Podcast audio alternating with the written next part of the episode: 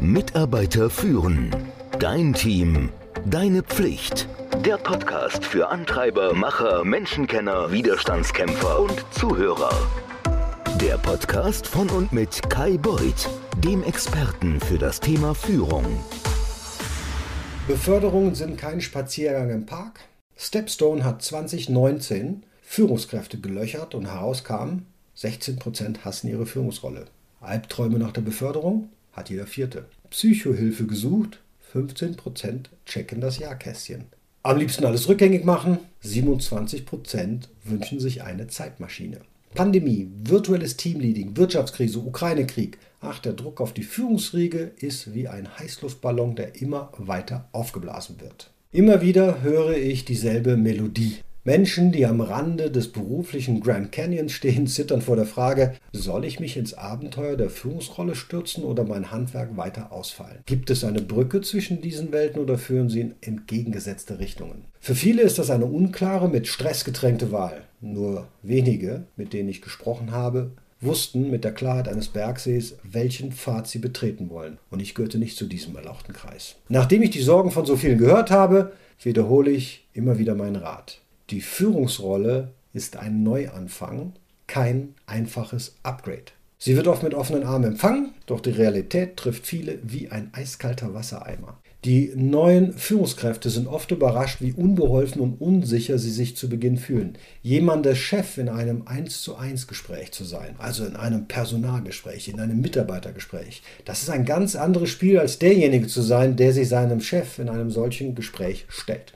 Es ist nicht nur schwierig, Prozesse für Aufgaben wie Mitarbeiterrekrutierung zu entwickeln, anstatt einfach an den Prozessen anderer teilzunehmen, sondern auch die Erkenntnis, dass jeder deiner Schritte, jeder und alle deine Worte sorgfältiger als je zuvor beobachtet werden wird, das kann mega demotivierend sein. Aber keine Sorge, ich sagte es ja schon, die Rolle der Führungskraft ist kein Upgrade deines vorherigen Jobs, sie ist ein völlig neuer Job und eine völlig neue Art zu arbeiten. Auch war es, keine Führungsposition zu übernehmen, begrenzt deine beruflichen Aufstiegschancen. Yes. Jedes Mal, wenn ich höre, dass ein Unternehmen behauptet, es hätte herausgefunden, wie man Führungsrollen und Mitarbeiterrollen parallel ausbauen kann, ja, dann zucke ich skeptisch mit der Augenbraue. Meistens entpuppt sich das als falsche Fährte.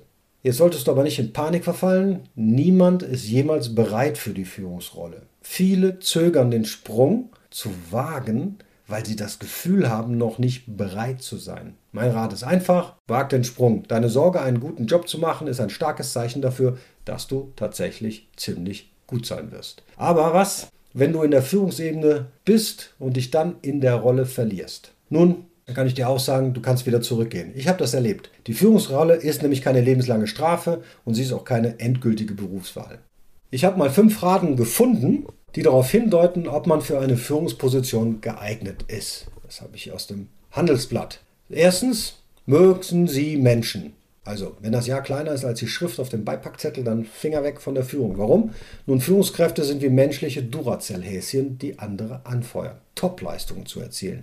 Sie arbeiten nicht einsam und allein im stillen Kämmerlein. Zweitens sind sie unverträglich genug.